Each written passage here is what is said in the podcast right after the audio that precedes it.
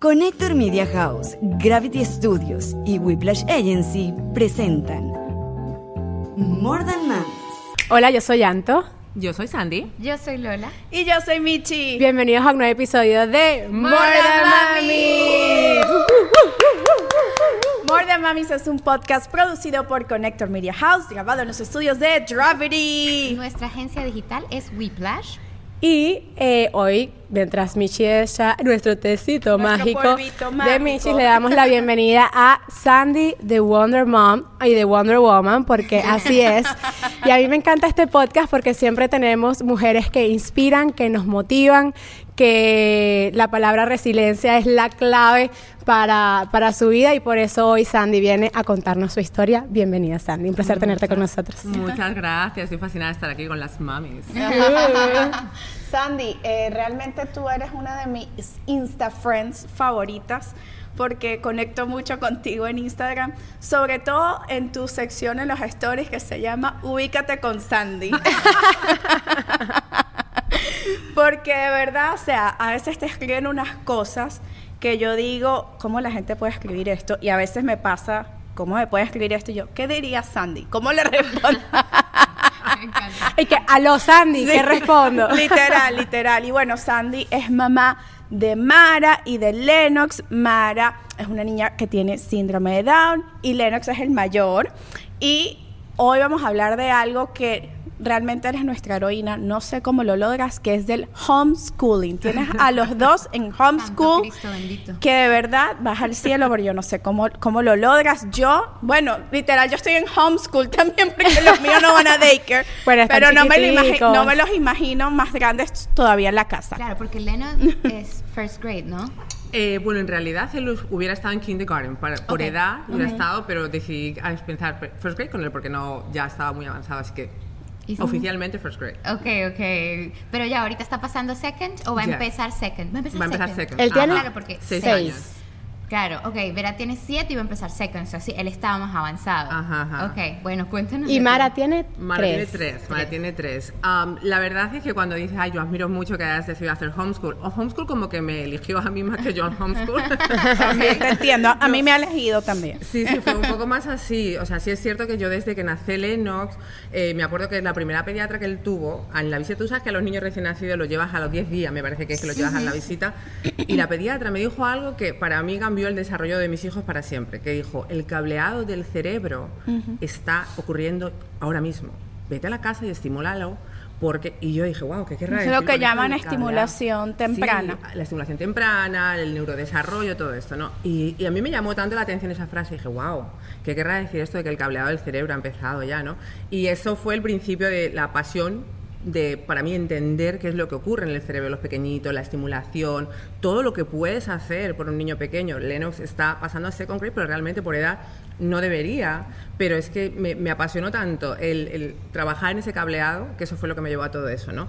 Y desde muy chiquito siempre le estaba enseñando cosas, a través siempre del juego, a través de los intereses de él, siempre le enseñaba todo, le enseñé a leer con juego, todo lo hemos hecho jugando, ¿no? Y el año pasado, en verano, Lenos decide que no quiere ir a camp. Y yo dije, wow, por- yo soy empresaria, yo trabajo, yo no estoy en Sí. mi casa solamente con mis hijos. Y dije, madre mía, ¿cómo yo voy a trabajar? Tengo también a Mara y eh, este niño no sigue a camp. Y dije, wow, pero por otro lado es un poco egoísta eh, tenerlos solamente en mi horario laboral. Entonces tengo que encontrar un balance entre que disfruten Claro. su verano y yo poder seguir trabajando. Y fue cuando me inventé el Wonder Camp, que fue el año Ajá. pasado, y yo los llevaba por ahí a todos los lados. Y ahí me di cuenta que no era tan, tan difícil eh, trabajar al mismo tiempo que tener- tenerlos conmigo, ¿no? Wow, no. Yo y que eh, necesito tips. Vamos a ver cómo salimos de este episodio con la energía de tenerlos más en casa. Sandy, cuando dices eh, yo no elegí el, eh, el tenerlos en casa, sino que el homeschool me eligió a mí, ¿a qué te refieres? Me refiero a que para el plan era que después de ese verano eh, Lenos empezase kindergarten. Ok. Pero después de pasar todo el verano juntos, él me dijo, mami, yo la verdad es que yo no quiero ir al colegio. Yo quiero estar contigo, yo quiero seguir aprendiendo contigo. Y ahí yo ya, ahí ya sí casi me explota la cabeza porque dije, wow, Claro. yo podía hacer esto por tres meses, pero realmente puedo hacerlo de una manera eh, que él siga progresando, porque ya para mí no es lo mismo la educación cuando son muy chiquititos, el preescolar, cuando ya es first grade, Claro. que ya quieres que tengan un conocimiento. Yo soy super nerd, o sea, yo soy mega académica, entonces yo creo que Y mis hijos aparte de mamá, antes de ser mamá, tú eras abogada criminalista, Criminóloga, criminol, ¿cómo se dice? Abogada Crimi- criminóloga. Trabajaste en el, en el. Congreso. en el Senado, trabajé En en el el Senado, Senado. redactando O sea, eso fue un- una vuelta de 360 y veo que, o sea, te has, te has empeñado tanto en, en estudiar, en cómo mejorar el desarrollo de tus hijos y hacer todo esto de, del neurodesarrollo, porque eres una investigadora innata. Sí. Desde, o sea, Sí. naciste con eso y aparte fue parte de tu profesión. Absolutamente. Siempre que la gente dice, Sandy, pero es que yo, tú- yo siento que te pregunto algo sobre el desarrollo y tal. y-. Y, tú, tú- para todo tienes respuesta. Tú te pasas la vida buscando. Digo, y ahora pienso que al haber, eh, como tú dices, ¿no? Mi pasión era el investigar. Yo siempre he necesitado respuestas para todo y Ok. ne- y, necesito eh, entender el porqué de las cosas y, y termino siendo criminóloga un poco por eso, por Claro. entender, investigar y todo, Qué ¿no? interesante. Ujú, Y luego todas esas herramientas de investigación me han servido para investigar, para el desarrollo de, de mis hijos en general y muy en particular del desarrollo de Mara. Ok, vamos para atrás. Sí, me gustaría entender un poquito la parte de, ¿tienes una maestra en casa? No. ¿Cómo adaptas? ¿Eres tú Soy la yo, maestra yo. de tus hijos? Yo Solamente soy. tú. Ok, Sí. entonces vamos a hablar. Yo creo que lo principal es eh, cómo te educas, uno, para ser la maestra aparte de la mamá, porque creo que son dos ramas Bueno, completamente tú, tienes, diferentes. tú lo llamas la experta de tu hijo, es como tu, tu tu hijo. sección, ¿no? Ajá. Y Ajá. segundo, tú también trabajas, tienes una pasión, tienes sueños personales además de, de Tienes ser una mamá. marca que está en tienes Target. una marca exactamente de mamás que está en Target. Además tienes a Mara que tiene una condición que es el síndrome de Down, que también podemos tocar ese tema después. ¿Cómo haces con todo esto? Primero con el horario y después, primero con, compartir tu horario y después aparte es con, eh, con volverte Claro. Muy importante, Sí. muy importante. Y está guapa, bella, Sí, mira, exacto. peinada, maquillada. Tenemos todos los juguetes aquí. Eh, Esto digo- sería la Barbie Ah, que viene con todos Todo, los todo con ¿Cómo todo. se llama eso? La que traje. Multifacética, superheroína. Hoy me dijo, Vera, Barbie. exactamente esta es ella. Hoy me dijo, Vera, mami, tú sabes que la Barbie tiene 255 profesiones. Oh, wow. Y yo le dije, no, no sabía, qué interesante. Aquí te- ya, ya tenemos una de esas. Si usted quiere la todo en uno, compre a Sandy. Sandy, la Barbie con 250 profesiones. A ver. Mira, a, a tu pregunta, que como primero soy muy organizada, siempre he sido muy organizada, soy muy disciplinada con mis horarios, eh, duermo poco. la, la- la manera más fácil de explicar esto es que no duermo mucho. ¿Cuánto pero- es poco? Eh, seis horas. Uf, poco. Seis Eso horas. es lo que seis duermo yo, más o Sí, menos. seis horas. No, no, es muy raro que yo duerma más de seis horas. A las cinco de la mañana estoy despierta ¿Y te todas las mañanas. descansada? Sí, sí, porque cuando decías, mira, Sandy va a arreglar de todo, o sea, para mí cuidar de mi físico, mucho más allá de verme bien, es que lo necesito por energía. Claro. Entonces, como, como muy bien, hago ejercicio, eh, el ritmo de vida que yo llevo, para mí sería imposible sin cuidarme. Ujú. Me- o sea, yo entreno a nivel atleta porque tengo una vida que, que requiere ese nivel, ese nivel de energía, ¿no? Entonces, nada, me despierto muy temprano. A las 5 de la mañana estoy despierta, de 5 a 7 de la mañana estoy respondiendo emails, estoy trabajando en, la- en todo lo que necesita tranquilidad y, y- y mis hijos están dormidos, se despiertan más tarde. Luego me voy al gimnasio todas las mañanas. Luego por la mañana hacemos homeschool y hacemos el programa de neurodesarrollo que hago con Mara, que es específico para ella, aunque Lennox forma parte de todo, lo hacemos todos juntos. Y luego tengo ayuda por la tarde. A las 2 de la tarde viene nuestra maravillosa Nani, cuida a mis hijos por la tarde, ese es mi momento de reuniones, si tengo que grabar cosas. eh, y luego, cuando mis hijos se duermen, trabajo otra vez. Y, y- pero siempre, siempre, siempre guardo un ratito por la noche, aunque, aunque tenga que irme a dormir muy tarde para estar con mi marido. Porque, como tú decías, para mí no es solamente la dedicación que tengo por mis hijos, nuestro matrimonio para mí es súper importante. Eh, y, y lo cuido muchísimo. Se ven súper enamorados. lo estamos, lo estamos. tengo, tengo, tengo mucha suerte, creo que los dos tenemos mucha suerte en, en- ¿De dónde es tu esposo? es de aquí, de Estados Unidos, es de Estados. Unidos, pero es, eh, hemos creado para nosotros ¿no? la forma que funciona de poder llevar nuestra familia, de que nuestros hijos estén bien, equilibrados, felices, eh, de apoyarnos. Como tú decías, yo soy una mujer con muchas inquietudes profesionales y, y tengo al lado una persona que valora mucho eso y lo protege mucho. Eh, él, de hecho, cuando yo le dije que iba a hacer homeschool, él no quería por nada del mundo por mí, Claro. por protegerme a mí, por proteger mi, mi salud mental Totalmente, y mi porque es un energía. desgaste emocional, un Sí, desgaste Y me físico. decía, no, quiero que te metas en más, en más cosas. Claro. Y Sandy, ¿cómo haces? O sea, en el programa de homeschool tienes como un pensum para los niños, un programa de estudio, el programa de, de neurodesarrollo, ¿de dónde lo sacaste? Porque sé que estudiaste en, una, en, un, en un lugar en En Filadelfia. Filadelfia. ¿Y de ahí sacas el programa que haces con los dos o es algo que tiene que ver como que con el programa escolar tradicional? ¿Cómo funciona? Buenísima pregunta. No, lo- lo- la parte de mía de entrenamiento de neurodesarrollo va completamente separada de, de lo que hago de homeschool. La parte del neurodesarrollo es específicamente para Mara, siempre lo hacemos todos juntos, ¿no? Pero eso fue para ella como para ayudarla a realmente construir nuevas conexiones neurológicas, construir o, o quizás ese cableado del que hablo, ¿no? Una persona con síndrome de Down, quizás esos cables no están bien conectados del todo y de eso Claro. se trata un poco el neurodesarrollo, ¿no? Entonces eso es exclusivo de ella y luego a la hora de hacer homeschool hay muchísimas opciones, ¿no? Y yo siempre digo a las mamás que se sienten como muy intimidadas, como que, ay, pero yo no sabría cómo enseñarlos o cómo yo voy a hacer. Hay montones de programas que son muy fáciles de implementar, que te dan todo el temario y tú simplemente te, te sientas con el niño y les ayudas en lo que ellos necesiten y tal, ¿no? Luego también otra opción que hay, ninguna de estas son las mías, pero como estamos hablando de homeschool, para, como para que la gente entienda Entiendo, que hay sí. miles de maneras de hacer homeschool. Y luego también hay como mini pods donde los niños se juntan y una mamá que a lo mejor antes era educadora es la que les da las clases de lenguaje, otra les da las clases de matemáticas. Mucha gente opta por esto eh, y yo opté por algo completamente diferente que es como yo la- lo bueno que yo le veo a homeschool es poder enseñar a tus hijos desde sus intereses. Por lo tanto, yo no quería ningún programa que ya estuviese diseñado, porque nadie conoce los intereses de mis hijos como yo, aunque el programa sea perfecto, ¿no? Qué interesante. Sí, entonces yo creé mi propio programa. Yo miré- Desarrollar lo que más a ellos tú sientes que les apasiona. Exacto. Y desde ahí tú puedes enseñarles de todo. Tú Ok. puedes enseñarle. Mi hijo, cuando era muy chiquitito, por ejemplo, estaba apasionado con los, con los planetas, el universo, los planetas y todo. Yo le enseñé a contar mirando los planetas. Oh, wow. Ay, miramos cuántos planetas hay aquí. Le enseñé los colores con los planetas. Marte es el planeta rojo. O sea, si desde ese interés Mm. tú puedes enseñarles absolutamente de todo. Entonces yo miré cuáles eran las metas para el first grade, Ajá. cuáles son los objetivos que, ti- Ok. que quieres cumplir para first grade y con esa base yo diseñé el programa. Dije, pues entonces matemáticas, si esto es lo que tenemos que hacer en, first grade, sumar, restar, eh, tal, pues lo vamos a adaptar a... Ahora Lenos está en otra fase, ya no está en la fase del universo, ahora está en la fase de las ciencias y los dinosaurios y la prehistoria, pues igual, ¿no? Hablamos de los años prehistóricos y así puedes enseñarles a, "Ah, oye, ¿hace cuántos años pasó esto? Hagamos las hagamos Y ojo la que tú resta". aprendes también. Claro. Muchísimo, Yo ya yo- aprendí que Vas lo como recuperando Yo creo esa yo memoria de niño de, de todas las lecciones que en verdad uno se le olvidan porque en el día a día se te olvidan una esas pregunta. cosas. Y en términos, por ejemplo, legales, o sea, eh, ¿le hacen una evaluación de que él pasó first grade para decir que va second?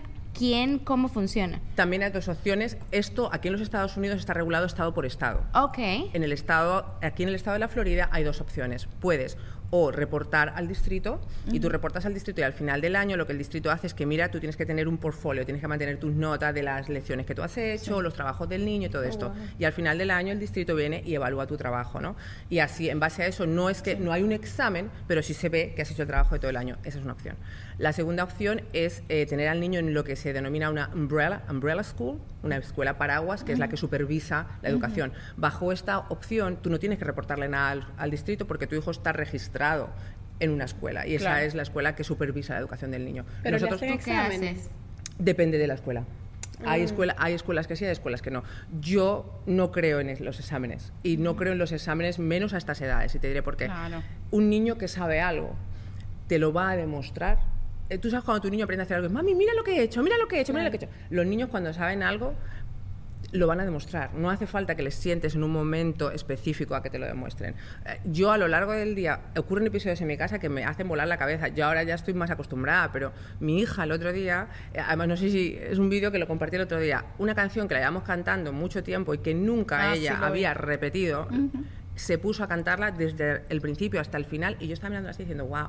Claro. Cuando tú estás alimentando esos cerebros y el niño está aprendiendo, para- en mi opinión no es necesario que los sientes a que demuestres su conocimiento. Si los a están aprendiendo... a que te demuestren algo. Exacto, y, y- yo pienso que, sobre todo tan pequeños, o sea, en algún momento, por supuesto, en la universidad, en, en otros momentos, pero tan pequeños, yo cuando veo que, le- que los test estandarizados, niños tan pequeños, creo que es muy peligroso porque eh, eh, como que destruye el amor innato que tienen Claro. todos los niños por aprender. Bueno, yo me, yo me recuerdo, eh, yo estudiando en el colegio, cuando uno tenía un examen, de repente uno se caletrea y estudiaba, estudiaba todo, tal, sacaba buena nota, pero al otro día ya yo no me acordaba. No te acordabas, exactamente.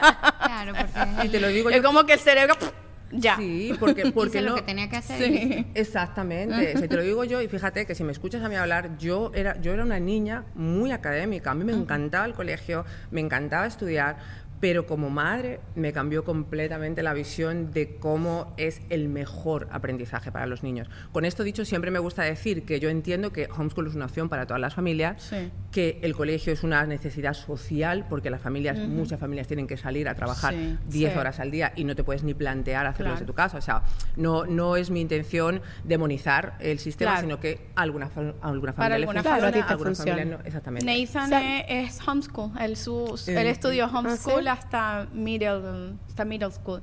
Su mamá mi, mi suegra le enseñó a, a mi esposo y a mi cuñada. Y ella, bueno, y aparte que ella es docente de música, entonces se le da la pedagogía. eh, y nada, ellos realmente, yo le, pregunto yo le pregunté a mi esposo, ¿a ti te gustaba? Y él me decía, bueno, es que en verdad como yo no conocía otra cosa. Y yo estaba con mi hermana, pues para mí era lo más normal del mundo. Teníamos actividades, o sea, hacíamos algunos deportes como que eh, actividades extracurriculares. Y bueno, mi esposo es un ser súper social, súper académico, igual que igual mi, mi cuñada es doctora. O sea, hay gente que lo ve como algo muy hippie. Sí. pero realmente, pues yo creo que a cada familia lo que le funcione. Pero por supuesto, Sí. lo- por eso te digo que yo, yo entiendo. Y además, lo, a pesar de que para nosotros ha sido muy buena opción, creo que no es para todo el mundo. Creo Sí. que no es para todo el mundo. Una cosa muy importante que tú decías al principio, como lo de separar la mamá de la maestra, eso era otra cosa que le preocupaba a mi marido. Decía, pero es que yo no quiero que ellos te vean. O sea, que es como que se dañe la relación que tenéis vosotros, ese vínculo tan bonito. Y, y es. es tienes que mantener ese equilibrio y tienes que recordar que al final del día tú estás ahí para guiar a tus hijos, pero no desde un punto, a pesar de que yo quiero que ellos aprendan mucho y todo, pero dejando la presión fuera, Claro. que sea más, más natural, que vean que yo estoy ahí para apoyarles, para guiarles, pero sin presiones. Y, y- y- pero te tienes que mantener tú on Bien. track, ¿sabes? Te tienes que recordar que, que no quieres que se confunda esa relación. ¿Vas a ¿no? terapia, Sandy? ¿Haces Ah, terapia? Para mí, personalmente, Sí. pues no. la haría sin ningún problema, la haría sin ningún problema, pero no sé cuándo me daría tiempo.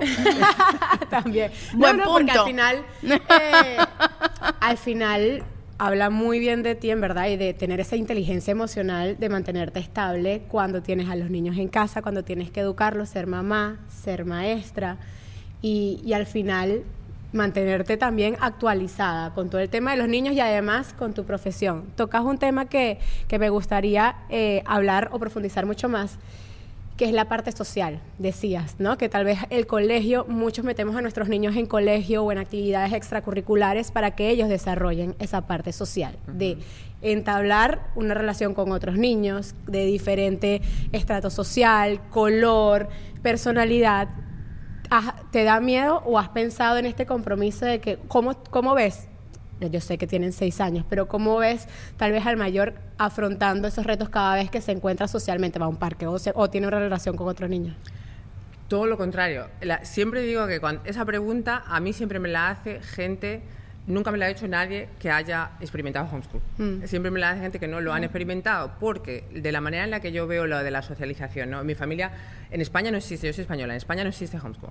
Cuando yo digo que yo le voy a hacer homeschool a, a mis hijos, to- mis tías, mi madre y mis hermanos no se meten, ellos siempre me, lo que yo diga. pero mis tías, pero ¿y los niños, ¿y cómo van a socializar? ¿Cómo van a socializar? Y yo decía, escucha, cuando tú vas a un colegio, eso no es socialización. Eso es asociación forzosa. Porque cuando tú sales con tus amigas, tú has elegido quiénes son tus amigas. A ti no te han sentado en un bar y te han dicho, mira, Anto, y ahora te vas a hablar con estas tres personas, solamente con ellas. Y además vas a levantar la mano cuando quieras hablar. Claro. Ya, o sea, no- eso no es socialización, no es como solo- socializamos como seres humanos. Lo que pasa que, vuelvo a lo de antes, como la, con la necesidad que tenemos como familias de salir a trabajar y necesitamos esa estructura, al final los niños en un ambiente que no está convertido para que socialicen, terminan socializando porque, porque son la gente que tienen delante. Claro. Ahora, yendo a homeschool, mis hijos tienen muchísimo más tiempo de socializar que yo que- y que todos los niños que están en un colegio 6 y 7 horas, todo lo contrario. O sea, si tú ves a Leno, Leno está tan acostumbrado a estar rodeado de gente que no ha conocido antes que, a- que él entra aquí os saluda a todos como que os conoce de toda la vida. Pero acostumbrado porque sale mucho al parque, o sea, ¿cómo Todos está días, acostumbrado? todos o sea, los días. sale. Mis hijos parque. van todos los días al parque, todos los días van al parque. Además tenemos nuestro grupo de homeschool. Hay muchos grupos de homeschool. Eh, Ok, se Ay, reúnen niños. Claro, nosotros- Vale, mis hijos vale, hacen vale. actividades con sus amiguitos de su- nuestro grupo de homeschool, pero ahí son grupos que nosotros hemos elegido. ¿Y cómo los eliges? O sea, ¿cómo, cómo conoces a intereses, otras ¿no? familias que hacen homeschool? Exactamente, tú conoces a, hay grupos en online, En hay Facebook, grupos en ¿verdad? Facebook, Mm, hay todo ok. tipo de grupos. Y luego tú, como todo, ¿no? A ver, vas a ver con gente que conectas. Yo en el primer grupo de homeschool que yo llegué, pues la verdad es que no había nadie, que, ni que yo sintiese que yo iba a conectar con las mamás, ni que yo sintiese que mis hijos iban a conectar con los niños, ¿no? O sea que también es como como todo en la vida, claro. ¿no? Hay gente con la que conectas y con la que no.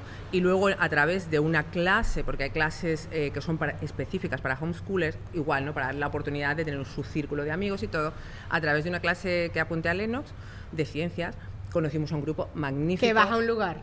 Sí, es en- se hace en un parque, está en un parque todo al aire libre porque es una cosa de ciencias y de estudiar los árboles y todo, ¿no? Y allí conocimos a nuestra tribu, Ok. a las mamás con las que yo sentía que tenemos una filosofía muy similar.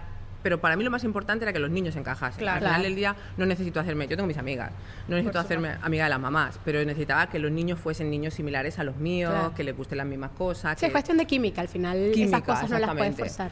Eh, o sea que, pero ya te digo, o sea, yo creo que, que todo lo contrario, o sea, que con homeschool tienen la oportunidad de socializar de muchísimas más maneras, muchísimo más tiempo, porque mis hijos no están haciendo homework tres horas por la tarde. Claro. Mis hijos eh, por la tarde están en el parque jugando cuatro horas seguidas sin preocupaciones porque no tienen no tienen, No no tienen tienen- que entregar la no tarea a la tienen que maestra. entregar la tarea al día siguiente, ¿no?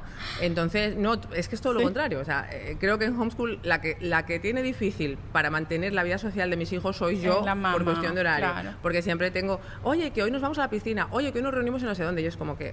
pues, No puedo. hoy No va a poder ser. no va a poder Claro. ser.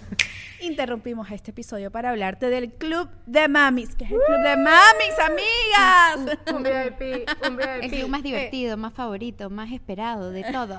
Por 5 dólares pueden disfrutar de contenido exclusivo en nuestra sección Letters to the Mamis y pues este espacio como más de tú a tú, más íntimo en el que contamos cosas que no se pueden ver por YouTube. Este episodio de More Than Mamis es patrocinado por BetterHelp. Cuando eres mamá es muy fácil dedicarle tiempo a tu familia y a los hijos, por supuesto, porque los amamos. Pero qué difícil es dedicarnos tiempo a nosotras mismas. A veces estamos tan abrumadas con todo lo que es la maternidad que queremos salir corriendo y dejarlo todo.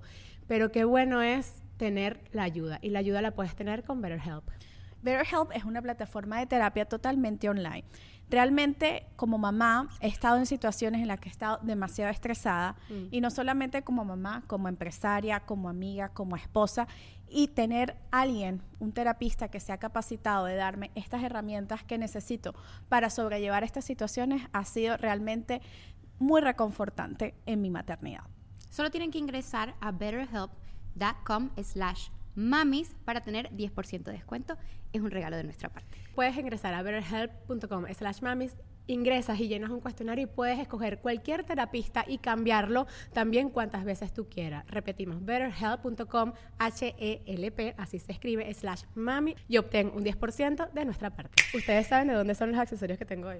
No, pero lo presiento. Lo presiento por lo por- bellos que son. Porque ¿De son como son? los míos también de hermosos, de. Kabuki Jewelry, ¿verdad? Por supuesto, de Kabuki Jewelry. Para mí, los accesorios son water resistant, eh, los puedes usar de día, de noche, de madrugada. Tienen una cajita De donde puedes madrugada, uh. de madrugada. Tienen una cajita donde puedes no guardar tus accesorios. Yo este por lo menos no me lo quito. Nunca. O sea, de Y está madrugada perfecto. zafa. Sí, zafa porque está Por- perfecto. sí. Me baño. Me- no me lo quito. O sea, Porque son water resistant y ustedes pueden obtenerlos por kabukijewelry.com usando el código MORETHANMAMIS15. Uh, 15% de descuento. En nuestra descripción pueden encontrar toda la información. Qué importante es visualizar nuestros sueños y más aún escribirlos. Yo escribí, voy a entrevistar a Messi. Y se me cumplió. Y se te cumplió. Yo creo que cuando. felicidades. que- sí, felicidades, por favor.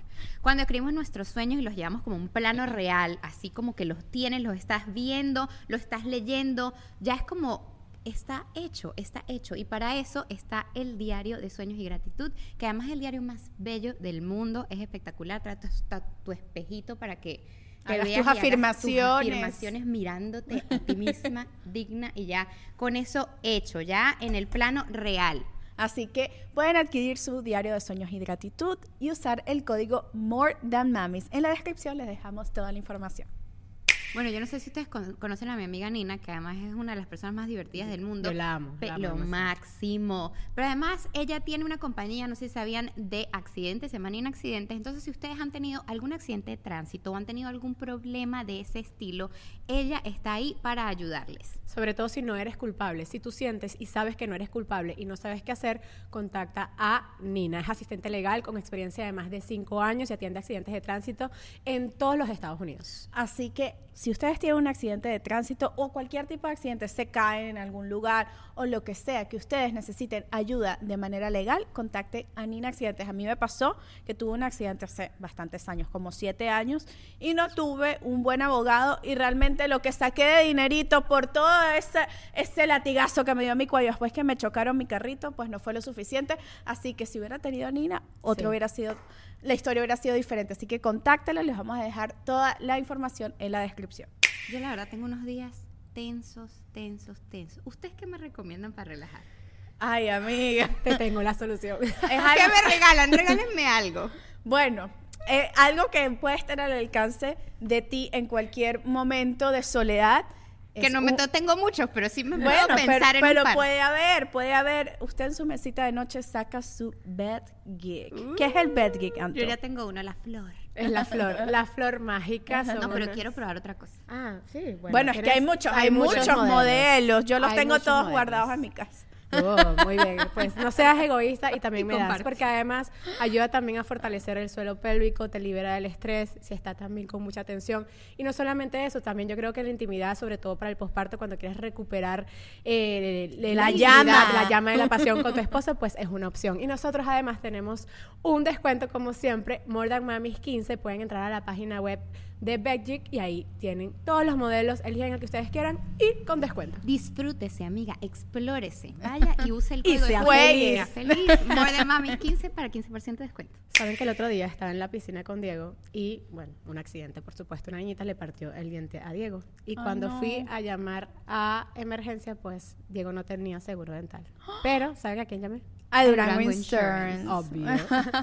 Porque además te dan todas las opciones, eh, seguro dental, de vida, de salud, las asesorías que tú necesites. Qué importante, yo en ese momento comprendí que es muy importante con antelación contar con un seguro para que no te agarre desprevenido y para que también no sufra tu bolsillo. Y en este país es muy complicado, así que siempre es mejor estar en manos de la gente que realmente sabe lo que está haciendo. Les dejamos toda la información de Edurango Insurance abajito para que no les pase lo que nos ha pasado a todos. A todos, todos hemos estado ahí. Exacto. Entonces, por favor, vaya allá abajo, busque la información y póngase en las mejores manos. Nuestros bellos zapatos son de Natalie Méndez. Puedes conseguir cualquier estilo que prefieras. Estos son los que nosotras escogimos, desde knickers de cuero como los de Anto hasta tacones como los de Lola o los de Michi. Puedes también conseguir carteras multifuncionales y accesorios de cuero. Natalie Méndez lo tiene todo. Y además tenemos código de descuento usando More Than Mamis 10. Ingresa a la página web de Natalie Méndez que te dejamos el link en la descripción. Y yo quiero ir un poco atrás a, porque hoy, hoy en día eres referencia para muchas mamás que tienen hijos con síndrome de Down y los has ayudado muchísimo en el desarrollo de sus hijos. Incluso he visto en tu Instagram cómo has ayudado a mamás a tomar la decisión de mantener el embarazo una vez reciben el diagnóstico. ¿Cómo fue para ti eh, recibir la noticia de que Mara venía con síndrome de Down, ya después de haber experimentado varias pérdidas, que también Sandy tiene un libro que se llama La luz, La luz tras la pérdida. la luz tras la pérdida, y, y realmente pues me parece súper interesante cómo desde tu experiencia y súper bonito, cómo has podido transformar vidas y ver que ya una cosa que para muchas familias puede ser una tragedia, el fin del mundo, eh, no voy a tener vida, etcétera, etcétera. Todas las cosas que las mamás piensan al recibir un diagnóstico así, cómo tú has cambiado la vida de esas mujeres. ¿Cómo fue para ti recibir la noticia y cómo ahora estás transformando vidas? La noticia la recibí con mucha sorpresa, eh, porque a pesar de que venía de varias pérdidas, yo creo que ya, claro, al haber experimentado las pérdidas, sí estaba preparada, entre comillas, porque nada te prepara para ese proceso porque es muy traumático. Pero sí podía esperar que pudiese haber una pérdida, ¿no? Pero no me esperaba para nada un ¿Cuántas pérdidas tuviste? condición. En total cuatro. Ok. En- la- antes de él nos tuve una y entre mis dos hijos tres. ¿En cuál, cuál fue el, el tiempo? En el, En muy poco tiempo. Yo me quedé, la primera vez me quedé embarazada, eh, bueno, per- perdí el primer bebé de ocho, entre 8 y 9 semanas, después me quedé embarazada él, no es muy rápido. Y ahí, a mí además me dijeron, es muy común, eh, la primera pérdida pasa con frecuencia, no te preocupes, no te va a volver a pasar. Entonces me quedé embarazada de él no, sin ningún tipo de miedo y después, como mi marido y yo ya éramos más mayores y sabíamos que queríamos tener más hijos, pues en cuanto me dieron el ok para quedarme embarazada después de Lennox, pues lo intentamos, me quedé embarazada, porque además lo mío siempre ha sido, yo me podía quedar embarazada con muchísima facilidad. Lo difícil para mí era que el embarazo siguiese. ok. Ujú. Y esto pasó, pues a lo mejor pasaron en un año y medio, entre, Wow. entre sí, en muy poco tiempo. Fue, fue, fue, fue muy fuerte, muy fuerte. Eh, pero siempre pienso que, que tenía que pasar, ¿no? Que todo el Sí. proceso que pasó tenía que pasar, hecho la vista atrás, ¿no? Y yo nunca he sido una persona de preguntarme por qué a mí. yo, yo no me pregunto por qué a mí, porque la vida nos ocurre a todos. Claro. No, no me siento que a mí no me tendría que pasar. Pero siempre me pregunto que para qué. ¿Para qué me está pasando Claro. esto? ¿Qué es lo que yo voy a aprender de esto? Eh, y hoy me ha quedado más Muy que claro. obvio para que me pasó todo eso, ¿no? En aquel momento, para ayudar a muchísimas mujeres a través del libro a que supiesen que no estaban solas, porque me di cuenta que cuanto más yo contaba de lo mío, más salían mujeres Sí. diciendo, yo no se lo contaba a mis mejores amigas, yo no se lo Oh, wow. contaba a mi familia. Eh, Las historias, y en el libro, al final de cada capítulo hay una historia así, que decías, qué tristeza y qué injusto. No, y hasta yo tuve una pérdida entre, yo tengo dos hijos, uno de va a cumplir cinco y el otro de un año y cinco meses. Cuando Diego tenía un año y nueve meses, yo quedé embarazada y a las diez semanas tengo la pérdida. Y yo se lo había contado como a mis amigos más cercanos, a mi papá y a mi mamá. Y siento que muchas veces hasta cuando lo cuentas, la gente no sabe cómo reaccionar.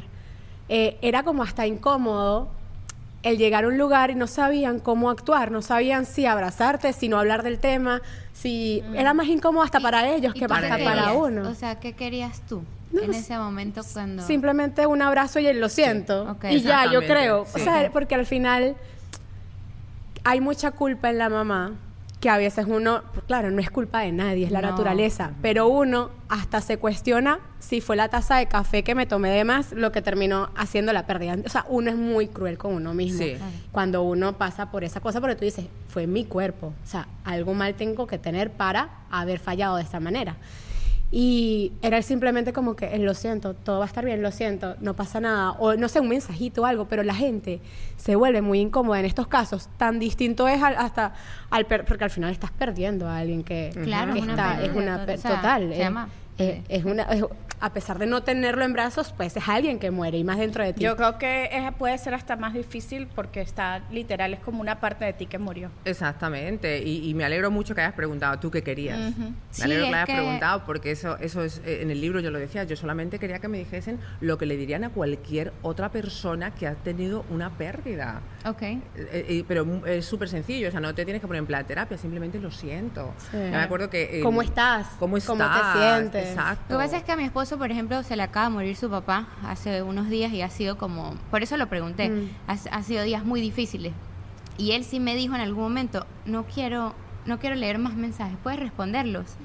No quiero que me hablen más del tema. O sea, pero también los hombres tienen una manera completamente diferente de lidiar con estas tipos de situaciones. Eso por eso pregunto, porque estoy viendo a una persona reaccionar ante, bueno, obviamente son, eh, pero es un luto de alguna manera, son cosas completamente diferentes, pero sí, a mí no me ha pasado nunca ninguna de las dos. Entonces, claro, verlo es como, ¿qué quiere uno en ese Sí. momento? O sea, Yo creo que puedes estar ahí sin decir nada. O sea, muchas veces el acompañamiento en silencio, de un tocarte la mano, de estar, de simplemente estar, es una obra magnífica. Porque Sí. tal vez mucha gente por la palabra no quiere recibirla porque eso es como darle más a la llaguita, ¿sabes? Sí, como, quizás se te olvidó por un segundo y de repente Lees un mensaje y, y te vuelven otra vez toda la, el- el- la, la emoción Sí. Pero dura puedes de- estar sin necesidad de hablar. Y además yo te diré algo que yo lo que yo sentía era que yo prefería, a pesar de que por, lu- por supuesto había momentos en los que te lo, a lo mejor estabas tranquila en ese momento y te lo han recordado y te Claro. vuelves a sentir mal, yo prefería eso a esa sensación a de que te ignore. invisibilidad. Ujú. Ok, Sí. ok. Yo Sí. prefería eso. Como que no, no pasa nada, no está pasando Sí, nada. no, yo odio el el no tema, pasa nada ¿sabes? con todo. Ignoremos el tema, no pasa nada. lo peor la de lo peor. La vida sigue, no pasa nada, vuelve a intentar. Como que no. No, no, no. Que Yo sí tengo un- pasa. una Está gran amiga que, que ella ahorita está embarazada, ella perdió a un bebé y después en este embarazo era un embarazo de twins y perdió a uno de los twins. Y con ella, porque es una de mis mejores amigas, con ella viví que realmente se necesita apoyo. O sea, ya yo vi que en el primero, eh, pues ella se desapareció, ya no quería que nadie le hablara, que no sé qué. Y yo dije, a mí no me importa que yo sea la fastidiosa, pero yo quiero estar ahí para Claro. ella. Y después, era, ahí sí no supe bien cómo, cómo apoyarla, y me costó un poquito, pero creo que, que lo hice bien, porque era como que una buena noticia, pero a la vez una mala noticia. Ella me dijo, estoy embarazada, pero acabo de perder uno, eran twins. Y yo, wow, o sea, qué bueno que estás embarazada, lo siento mucho, porque claro, yo como mamá de twins, el haber nada más pensado en, que pude haber perdido uno de los míos y que estuve muy, muy cerca, sangrados, cosas que uno se, se te viene el mundo abajo, eh, estar ahí. Y, aún, y mucha gente, y ella me lo cuenta, me dice, mucha gente le decía eso y como que, bueno, pero estás contenta porque tienes a uno. Y es como que menos, o sea, Eso es un no. No. No. El pero no, Sí. el no. Y, y yo creo que de la incomodidad salen estas, estas frases que, se- que son un dardo al corazón, Sí. ¿sabes? Y la persona con la mejor de sus intenciones te, te invalida tu dolor. Claro. Con la mejor de las intenciones invalida Claro, ese dolor. Sí. claro. Perdón que nos fuimos para otro lado, vamos otra vez a retomar. Te, te cuentan la noticia. Ajá. Ajá. La recibí con mucho shock por inesperada, por inesperada y sobre todo porque la experiencia del diagnóstico es muy negativa. Es muy negativa. No ¿Cómo es te lo dijeron? No es neutral. Bueno, lo, mm, lo primero que te dicen es lo siento. Y ahí por ahí empezamos mal. mal. Claro, ya es el Ya sistema. Estamos hablando ahorita del sistema sí. como tal, como cómo se presenta. transmite la cómo se transmite la noticia entonces claro mm, si tú escuchas lo siento y yo desde una posición de total desconocimiento yo no sabía lo que significaba el síndrome o sea ojo claro que sabía lo- Sí, pero no sabía lo que realmente generales, significaba en la vida de mi hija claro cuando lo primero que es un lo siento tú dices wow pues esto debe ser algo bien Claro. malo lo siguiente es las estadísticas de todas las complicaciones de salud que puede tener el bebé Ok. no hay manera de recibir eso bien O sea, durante el embarazo. entonces, pero, sí, recién o tú sea, diciendo pero la- es así, es lo siento, tu, tu bebé Tiene síndrome de Down. síndrome de Down y Y quiero que sepas que el 40% de los bebés con síndrome de Down tienen cardiopatías, 50% tienen problemas respiratorios. Ay, Dios. eh, y así, es se una lista. como una cosa ¿Será que es como, como no forzarte, pero sí concientizarte lo máximo para que tú termines el embarazo? O sea, el sistema hace que sé. tú quieras terminar el embarazo. Absolutamente. ¿Sientes- sentiste eso? Absolutamente. Ay, no, y, no, y, no, y no horrible. soy yo.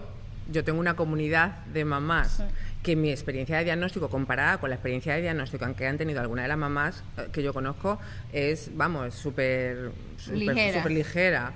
O sea, yo, desgraciadamente, Mm. desgraciadamente, es, es una tendencia a no No animarte siga, a que sigas. no sigas. No animarte a que sigas. Lo que pasa es que en mi caso no pasó mucho porque yo, esto pasa el primer día, según me da el diagnóstico de mi hija, y yo, mm, cuando yo vuelvo a consulta otra vez, dije, vamos a tener esta niña y esta conversación no va a ocurrir nunca más.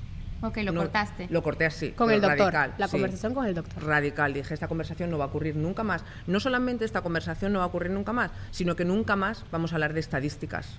Vamos a hablar de lo que, va- de lo que se vea en la pantalla, de lo que se vea en los análisis de sangre y de lo que se vea en, lo- en las pruebas que se hagan Claro. como de cualquier otro bebé. Claro. No hablamos más de esto. ¿Qué te dijeron? Bueno, es que cuando yo me pongo así no me responden. Además, Sandy es grandotota, entonces mira que uno... El doctor dice, no estemos Mi doctor tiene mi tamaño, entonces imagínate, yo me imagino a mi doctor y que, ok, como usted mande. Y ya está. Claro. O sea, cuando yo me pongo como yo me pongo, Pero no, es que, no hay mucha, no hay es que mucho el para que el sistema es muy cruel. El Muy sistema es muy cruel. A mí cruel. cuando, cuando Eric eh, nació y estaba en terapia intensiva, a mí me dijeron, tu hijo hay un 99% de probabilidades que no sobreviva. ¿Cómo? O sea, yo con... 99%. 90, mi hijo estaba en coma, estaba intubado y había que trasladarlo en, una, en un helicóptero al Miami Chile. Eso fue cuando le iban a trasladar.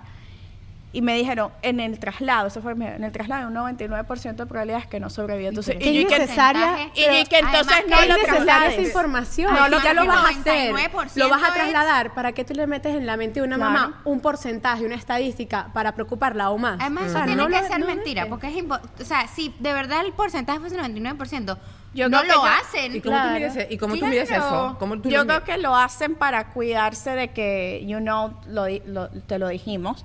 Y, y para mí, obviamente, o sea, yo estaba, mis dos hijos en terapia intensiva, yo con preeclampsia severa, desangrándome, etcétera, y yo, o sea, quedé en shock, me acuerdo, no le dije nada al doctor, la, tenía la mano de Nathan agarrada y yo le decía a Nathan, pues que no lo trasladen Claro. que se quede aquí. Y entonces el doctor, bueno, lo que pasa es que allá hay una máquina que no sé qué, que lo va a ayudar, que ta, ta, ta, una incubadora que tiene la hélice, no, el, no sé qué, ya, es que ya como que en esos momentos que son traumáticos, las memorias a veces son medio blurry. Claro.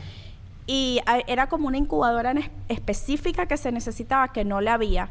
Y yo dije, ¿y no la pueden traer para acá? Porque ya era mi hijo y no traer la incubadora. No, que eso no se puede hacer, que no sé qué. Y mira, Dios hace milagros increíbles. Y yo no sé cómo, pero la única incubadora que había en el Baptist estaba siendo usada y a ese niño lo trasladaron a otra incubadora ese día, dos horas después de esa conversación, y llevaba meses ahí. O sea, no hubo traslado. No, Ah, no se lo trasladaron. pudo quedar. Se pudo quedar, lo Porque cambiaron. habilitaron la incubadora. Habilitaron la, única incubadora que había en el Baptist. era de ese, de ese tipo que se Dios Sí. obrando de manera Y, pero que, o sea, que el sistema es, mu- es, es muy feo. Es muy feo, es sí, muy es feo. muy como desalmado. Porque, porque eso de querer prepararte, por ejemplo, yo en mi embarazo, ¿no? Yo lo corté radical, ¿no? Pero fíjate tú qué interesante que mi hija nace sin ningún tipo de complicación, gracias a Dios, ni cardiopatías, ni nada lo que se dice, ¿no? Y yo, cuando mi hija nace, le digo a mi marido, ¿tú te has dado cuenta? No, yo no me di cuenta durante todo el embarazo que eso estaba pasando, pero cuando nace la niña y me dicen, está perfecta, está respirando bien, porque ya al final lo único que podría pasar es que una vez que nace tuviese un algún problema respiratorio. La examinan y nace sin ningún tipo de problema. Y le digo a mi marido, ¿tú te has dado cuenta que durante todo el embarazo nunca jamás nos dijeron que esto era posible? Hmm. Claro. A pesar de que en todas las pruebas no se le encontraba nada, nunca jamás nos dijeron, pueden hacer sin ningún tipo de complicación de salud. Nunca te dan la buena Y noticia. Es es que- que es yo heavy, creo es que, en- de hecho, estaba viendo una noticia que en España había mucha menos población actualmente de eh, niños y personas adultas con síndrome de Down porque el sistema hace que eh, hace lo que lo que justamente En te es pasó. muchísimo peor. No quieren que lo tengas. En España es muchísimo peor. Y, hay una población Mara muy aquí, mínima. ¿no? Sí, sí, Sí. nació aquí. Pero en España es muchísimo peor la experiencia del diagnóstico y la presión que existe. Cuando mi- yo estaba embarazada de Mara, mi madre, que vive en España, me dice, Santo, ¿sabes qué? Yo me he dado cuenta que yo no veo niños con síndrome de Down en España. Claro. Y le digo, yo de verdad. Dice, yo te juro, aquí no se ven niños con síndrome de Down. Entonces yo me puse en contacto con Down España. Oh, wow. Y les digo, mi madre me ha comentado que no ve niños con síndrome de Down en España. ¿Ustedes me pueden dar cuál es la tasa de, de, termina- de aborto voluntario? de un pre- es un 90% en España. Oh my God. Eso te There dice exactamente cómo se da ese diagnóstico. Sí. Para que un 90%, porque Las cosas deberían ser diferentes. Deberías ir a terapia, a tal vez a un psicólogo, a decir, mira, todo va a estar bien. ¿Sabes? Trabaja tu salud mental, tu hijo puede nacer sin ningún tipo de problema y continúa porque... Yo creo que le deberían poner un video de Mara. Claro, bueno, Mara tiene, en una de estas entrevistas, claro, yo estuve hojeando tus redes y me encantaron. Y el embarazo se puede terminar hasta la semana 24, ¿no? Sí, mal, si no me equivoco. Y hay muchas mamis que a través de tu testimonio te han escrito y te han dicho, gracias a ti, yo seguí con mi embarazo. Sí. ¿Qué ha significado eso para ti? Increíble, mira, la, única- la mejor manera que yo tengo de escribirlo la dijo mi mejor amiga, que me dijo, San, hay un corazón latiendo en este mundo gracias a ti y no es uno de tus hijos. Ay, mi, mi- No Ay, estoy aquí Dios pelos mío. parados de... Y eso, eso es algo que yo ni siquiera hubiera podido encontrar palabras tan buenas Claro, para eso. qué ¿no? Decir, bonito. qué cosa más fuerte, ¿no? Que, que tú hayas decidido contar tu verdad, compartir tu experiencia, le cambia a alguien tanto la mentalidad que, que trae esa vida Y al mundo. tú eres la voz de Mara. Por Mara está supuesto. cumpliendo una misión Por en la vida supuesto, gracias a la voz de su supuesto. Qué mamá. belleza. Para mí la primera vez que yo recibí, hoy han sido muchos ya, muchos, pero la Claro. primera vez que yo recibí un mensaje así, mi hija estaba a punto de cumplir un año, Y, y bueno, para- o sea, yo me temblaban las manos, yo estaba llorando, lo enseñaba a mi marido, digo, no me lo puedo creer, no me lo puedo Y has ayudado también a mamás y a niños que no necesariamente tienen síndrome de Down. Por ejemplo, a Eric. Eric no gateaba eh, por todo toda la debilidad que él tenía, el, el bajo tono muscular, por la baja, el, el bajo peso. Y eh, yo le dije a Nathan, le mandé un tutorial de una pista de gateo La que hizo tu esposo. Y, y le dije a y Neita, pero ay, pero bueno, si no gatea cual, que gran cosa. Y yo le dije, no, porque Sandy dice que es muy importante para el desarrollo, para la escritura, para las conexiones cerebrales, etcétera, Sí. etcétera. Le di una clase. El sistema motor. Le di una clase eh, que aprendía por ti. Y mi hijo todavía sigue, camina y él sigue gateando. Y, me parece súper lindo que, que en ti las mamás podamos conseguir un apoyo para, ¿sabes? Porque hay, hay- hay muchos niños que no tienen ninguna condición como la de Mara, pero pues hay dificultades en el crecimiento. Y te iba a preguntar, eh, ¿se puede hacer algo de neurodesarrollo para la alimentación de un niño? ¿Hay algo que se pueda hacer? Eso es una buena pregunta. Creo que sí. Creo que mi, mi respuesta inicial sería que sí, porque siento que muchas veces esas, el niño que es picky, y lo he visto con mi hijo, el niño que es picky muchas veces es algo sensorial o de integración sensorial, algo que no se ha conectado ahí bien. El niño que tiene problemas con las texturas, con las cosas crujientes, todo esto, va muchísimo más allá de, de es que simplemente no le gusta. Claro. Ahí hay algo eh, de reflejo primitivo, probablemente, que en algún momento, todos nacemos con nuestro reflejo primitivo. Tú sabes cuando los niños son chiquitos y levantan los brazos como si se fueran a caer, el reflejo-. Ajá, el espasmo del principio. Eh, Todos esos reflejos primitivos construyen, los, los tenemos en ese momento porque los necesitamos, pero son la base de nuestro desarrollo neurológico. Si algo durante toda esa integración de esos reflejos falla, muchas veces puede ser eh, lo que te digo, un niño que tenga problemas a la hora de masticar porque no le guste la sensación que produce, Sí. o algo crujiente, o algo eh, pegajoso, las Claro. cosas de diferentes texturas. Así que sí que hay cosas que se pueden. La integración sensorial, yo siempre empiezo cuando una mamá me dice mi niño no le gusta eh, ciertas comidas o no come fruta, lo que sea, con todo lo loco que suena y que puede parecer que solamente es una cosa de gustos. Claro. Siempre le digo, intenta estudiar un poquito sobre la integración sensorial, echa la vista atrás sobre a lo mejor incluso algún reflejo primitivo que el niño todavía tiene, pero como lo desconoces no te has dado cuenta, ¿no? Claro. O sea que sí, sí, sí que se pueden hacer cosas. Oh my God, bueno, esto ha sido una clase magistral y vamos a seguir y lo que quiero que sigamos en el contenido extendido en Patreon, en nuestro club de mamis, es esas cosas que hiciste eh, para mejorar la- el desarrollo de Mari, que sea una niña tan avispada, que o sea, que yo la veo en Insta y digo, esta niña, o sea, canta, es bilingüe, baila, se ve que es súper feliz. Eh, ¿Cuáles son esos tips que les puedes dar a las mamás que de repente enfrentan este diagnóstico y a las que no? Y hablar un poquito de cómo es un día de homeschool en, ca- en, la, en el Wonder School. Sandy, antes de despedirte, Sí. bueno, dedícale todas eh, unas palabras a esas mamás que, bueno, para que te sigan, para lo que muestras en tus redes sociales. eh, y simplemente siento que, que nada, que eres inspiración, eres ejemplo. Nos ha encantado tenerte aquí, aunque bueno, va a seguir en Patreon, pero para las que solamente nos ven por YouTube, nos ha encantado tenerte aquí y que nos cuentes un poquito tu histo- historia y que puedas inspirar a muchas más. Muchísimas gracias, me ha encantado estar aquí con vosotras tres. Me pueden encontrar en Instagram, en Sandy the Wonder Mom, también en nuestra nueva plataforma experta de tu hijo, que va a Que estar das clases, buenísima. ¿no? Sí, estamos haciendo muchas clases y vienen cosas muy, muy chulas, no solamente, como tú decías, para mamás con, con niños con una condición, sino para nosotras como mujeres, para cuidarnos, para empoderarnos. Así que... os- ¿Y la marca de Target? Goodness, Goodness, nuestra marca de cuidado para el bebé, que ¡Qué es cool! limpia, que es Me encanta. limpia. Así que Me lo encanta. encontrar. Yo la probé y También. hay un producto que, o sea, que creo que toda mamá debe tener en su pañalera, que es el, el jabón como El Magic papel. Wash, el Magic O Wash. sea, lo máximo porque uno de repente el niño se ensució, se embarró y uno no va a andar con un tarro de jabón y están son como unas laminitas de papel, pero es jabón. Vamos a dejar links de todos los productos aquí también para que accedan a ellos. Ya saben que nos pueden escuchar por Apple Podcast a nosotras, seguir en todas nuestras redes sociales y nos vamos a Patreon. Bye bye. ¿Estás listo para convertir tus mejores ideas en un negocio en línea exitoso? Te presentamos Shopify.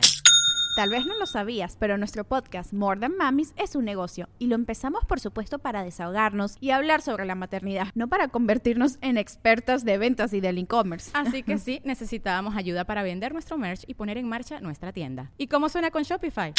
Llegó otra venta. Shopify es la plataforma de comercio que está revolucionando millones de negocios en todo el mundo. Ya seas un emprendedor desde tu casa o desde donde sea, Shopify es la única herramienta que necesitas para iniciar, administrar y hacer crecer tu negocio sin dificultades. Con Shopify puedo gestionar pedidos, envíos y pagos desde cualquier lugar, brindándote toda la información y estadísticas de tus ventas al detalle. Regístrate para un periodo de prueba con tan solo un dólar al mes en shopify.com barra sonoro, todo en minúsculas. Ve a shopify.com barra sonoro para llevar tu negocio al siguiente nivel. Shopify.com barra sonoro. Hola, soy Erika de la Vega y hago un podcast llamado En Defensa Propia, donde converso con mujeres sobre sus procesos de reinvención y transformación y sobre las herramientas que necesitamos para lograrlo. A través de las historias que escucharás en En Defensa Propia, conseguirás la inspiración y la motivación para reconectar con tu poder interior, cambiar tu actitud hacia los cambios y así poder diseñar la vida que quieres vivir. En Defensa Propia. Puedes escuchar En Defensa Propia en todas las plataformas de audio